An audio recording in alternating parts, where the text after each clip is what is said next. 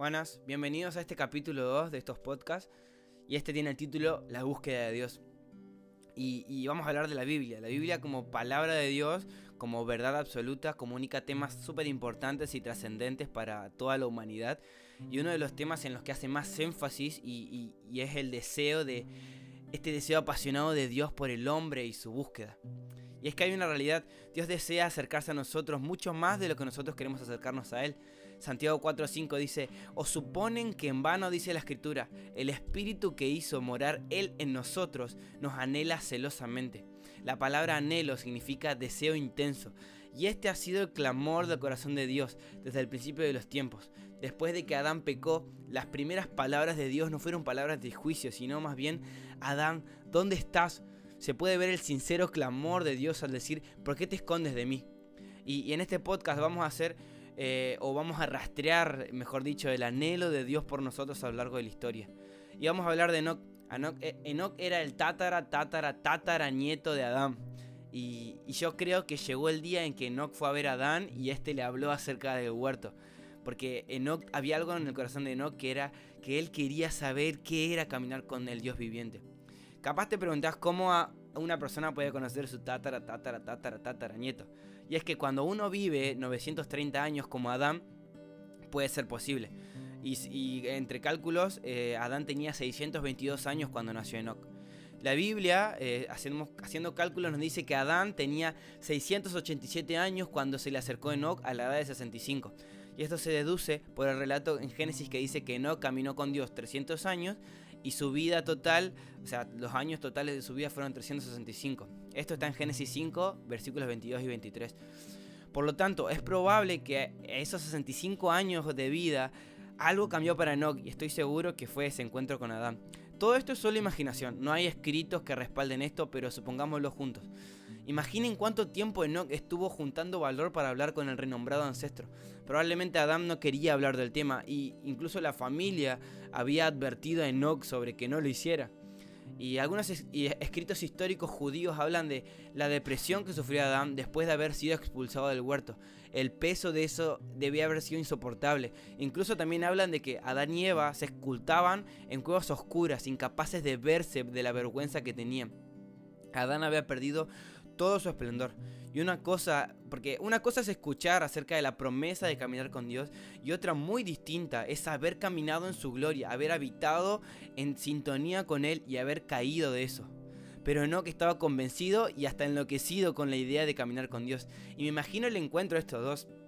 Enoch temblando, pero con esa pasión a flor de piel que le hacía vencer ese miedo. Y Adán, que era una muestra del mayor deseo de Dios de estar cerca de los seres humanos, pero a la vez era una muestra del mayor fracaso y la mayor caída que podría haber existido. Adán enseguida captó el fuego que salía del corazón de Enoch y, y me lo imagino llorando mientras relataba la historia. Eh, diciendo, Enoch, caminé con él en su gloria, eh, el creador del universo, el hacedor de todo lo que ves, caminaba a mi lado. Compartimos la íntima sabiduría de su plan maestro, la manera en que colocó y arregló las estrellas en el cielo con sus dedos. Incluso esos mismos dedos fueron los que me crearon y sostuvieron mis manos. Llamaba a cada una de las estrellas por su nombre y, y las estableció como señales para la navegación y para las estaciones. Me mostró cómo equilibró la Tierra con campos electromagnéticos y gravitacionales y creó un clima perfecto y habitable. Me compartió el secreto de la semilla y cómo produce vida según su especie, cómo es regada por los manantiales del abismo, cómo estos fueron colocados estratégicamente alrededor de la tierra. Enoch me confió el privilegio de ponerle nombre a los animales con más de 5 mil millones de especies. Hablamos sobre diferentes opciones, pero me dejaba la decisión final a mí. Me imagino esa charla entre eh, Enoch y, cómo Enoch, mientras más hablaba Adán, más hambre tenía y más crecía ese deseo de estar íntimamente ligado a ese Dios increíble. Ya eh, el caminar con Dios no era una opción, era algo que él tenía, él debía caminar con Dios. Y esta pasión lo llevó a agradar tanto a Dios y a agradar tanto a su corazón que la Biblia habla de que Enoch no vio la muerte. Enoch fue un gran profeta para su tiempo, incluso para los tiempos que corren, porque profetizó acerca de impostores que se levantarían en la iglesia, incluso creyendo que iban a ser salvos. Y también vio visiones acerca del juicio de Dios y de la segunda venida de Jesús incluso miles de años antes de su nacimiento virginal. Esto está eh, relatado en Judas, en el primer capítulo de Judas. Entonces, ¿por qué Dios se lo llevó a la edad de 365 años? ¿Por qué fue que Dios se lo llevó si tenía un ministerio tan fructífero? ¿Fue por su gran ministerio? No, totalmente no. Fue porque Él caminó con Dios no hay que malinterpretar. Su caminar con Dios produjo un ministerio poderoso y eficaz, pero fue su ardiente deseo por conocerlo íntimamente que agradó a Dios. Había tocado el anhelo del corazón de Dios, una relación íntima con Él a la manera que Él nos desea. Y este es el clamor del corazón de Dios a lo largo de los siglos, un pueblo que desee conocerlo en respuesta a su deseo por nosotros. Después de Enoch vino Noé, otro nieto que tocó el corazón de Dios. Noé también respondió a ese deseo de Dios de tener intimidad con los seres humanos. Y por eso Dios le comparte los planes secretos que avecinaban al mundo en ese entonces, salvándolo de esa catástrofe, que fue la gran inundación. Y somos testigos de que lo mismo sucedió con Abraham, diciéndole, ah, ve delante de mí en Génesis 17, y cómo esa invitación se extiende también a sus hijos, a Isaac y a Jacob, incluso antes de que Jacob naciera. La Biblia habla de que a Jacob amé y cómo Dios lo procuraba aún antes de que éste tuviera uso de razón. Una y otra vez vemos este deseo de Dios de estar cerca de aquellos que procuran su corazón antes de que esto lo sepan. Después de 400 años de esclavitud, el pueblo de Dios estaba confundido acerca del motivo de su liberación de Egipto. Ellos pensaban que tenía que ver con heredar la tierra prometida, pero era algo superior. El máximo deseo de Dios era tener intimidad con ellos y que su pueblo lo desee tanto como Él deseaba estar con ellos.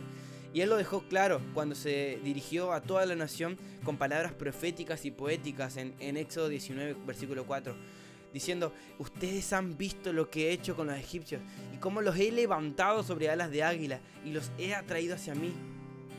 No obstante, este deseo, lejos de ser algo mutuo entre Dios y su pueblo, era contrario, ya que en el libro de números, en el, capítulo 16, el versículo 4, el pueblo le dice a Dios, ni tampoco nos has, nos has metido en tierra que fluya leche y miel, ni nos has dado heredades de tierras y viñas vieron cómo el corazón de Israel estaba puesto en el qué de Dios, en sus promesas y no en el quién, quién era Él y lo que realmente Él deseaba.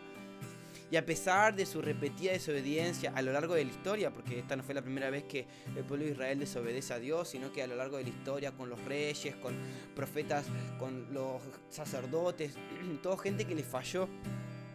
A pesar de todo esto, el deseo de Dios permaneció firme y su amor nunca varió, sino que la mayor muestra de ese amor y de esta firmeza es Jesús.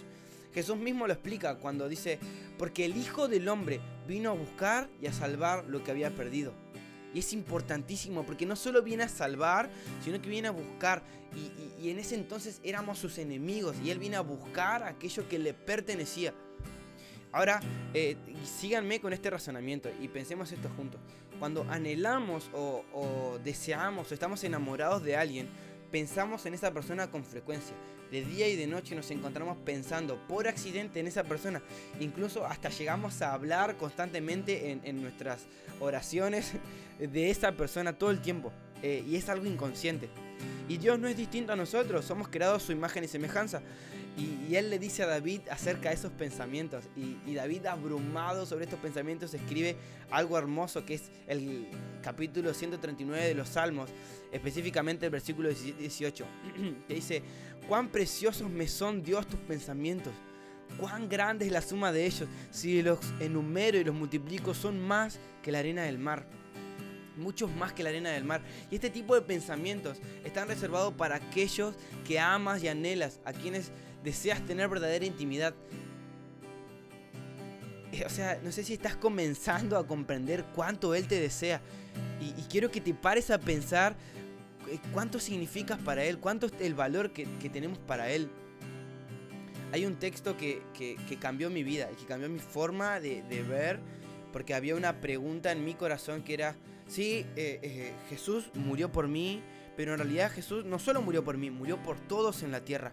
Y, en el capítulo 5 del Evangelio según Marcos narra un acontecimiento que, el Espíritu Santo mostró en mi vida y que cambió mi forma de pensar. Eh, te invito a que lo leas y que, medites en eso, pero voy a, voy a contártelo también porque es un podcast, no voy a leerte todo el capítulo. Eh, habla de cuando Jesús pasa todo el día eh, enseñando sobre la palabra, eh, liberando endemoniados, sanando enfermos, viste los días de Jesús, pim, pim, pam, o sea, a, a 2000 por hora, todo el día haciendo eso.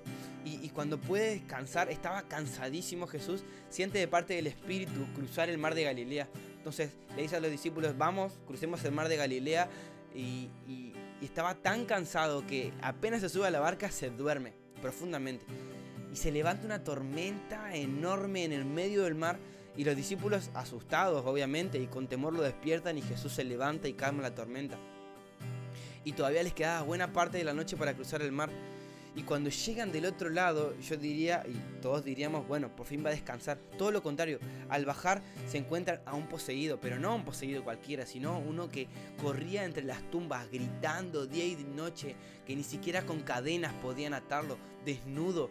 Y, yo me pongo a pensar en, en hoy en día, si una persona así estaría hoy en día, seguramente lo agarrarían, lo llevarían a un centro psiquiátrico, le pondrían distintos fármacos que lo dejen medio estúpido y lo meterían en confinamiento solitario y muy probablemente nadie iría a visitarlo porque sería considerado un desperdicio de la sociedad, algo sin valor y sin embargo para Jesús, para Dios y para el Espíritu Santo fue tan importante este, este poseído, este endemoniado que Jesús lo administra de una manera poderosa y tan poderosa que al final del día este poseído que andaba corriendo desnudo, gritando, con grilletes rotos en las manos, todo lastimado, estaba sentado en sus cabales, vestido. Y, lo más increíble de esto viene después, porque después de estar todo el día ministrándolo, después de haber venido de luchar contra una tormenta, de haber venido de un día anterior, de, de haber sanado y ministrado y, y siendo de bendición para muchos, Jesús sube a la barca y emprende el regreso. Y, es como, wow, hizo todo esto por solo un hombre, solo una persona. Pegó tremendo viaje por una persona. Y ahí es cuando el Espíritu Santo me decía a mi corazón, lo hubiese hecho por vos. Si fuera solo por vos tendría que morir en la cruz. Lo haría, lo volvería a hacer porque sos tan importante para mí. Y ahí caemos en el Salmo 8.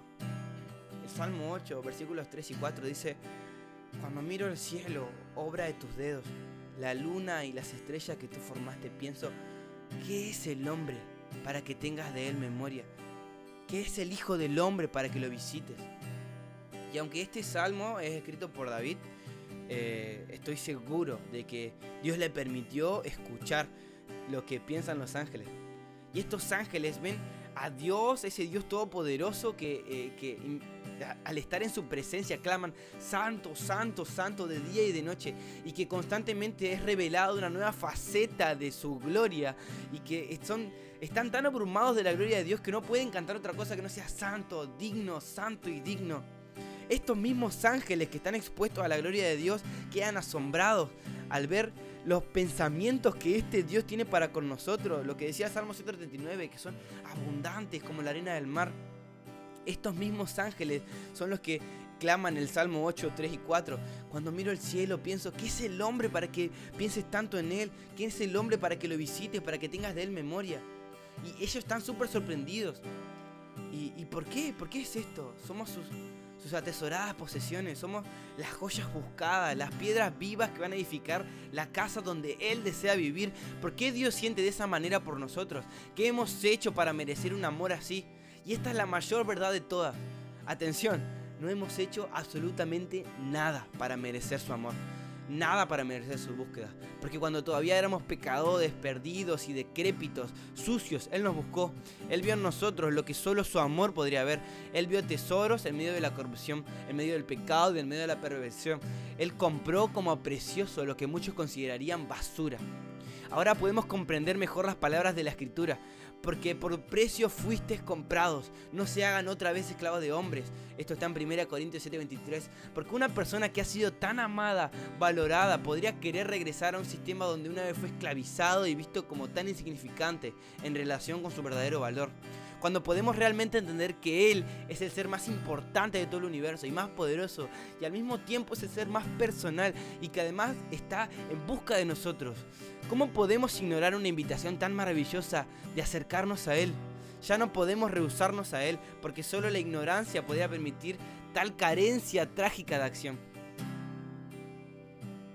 ¡Wow! Espero que, esto te haya volado tanto la cabeza como me la voló a mí. Y que respondas una vez más a esa invitación y que seas entendido en esto. Dios te busca y Dios te desea. Él te anhela celosamente. Y, y medita en eso y pedile que Él te revele eso a tu corazón. Que Dios te bendiga. Gracias por escucharlo.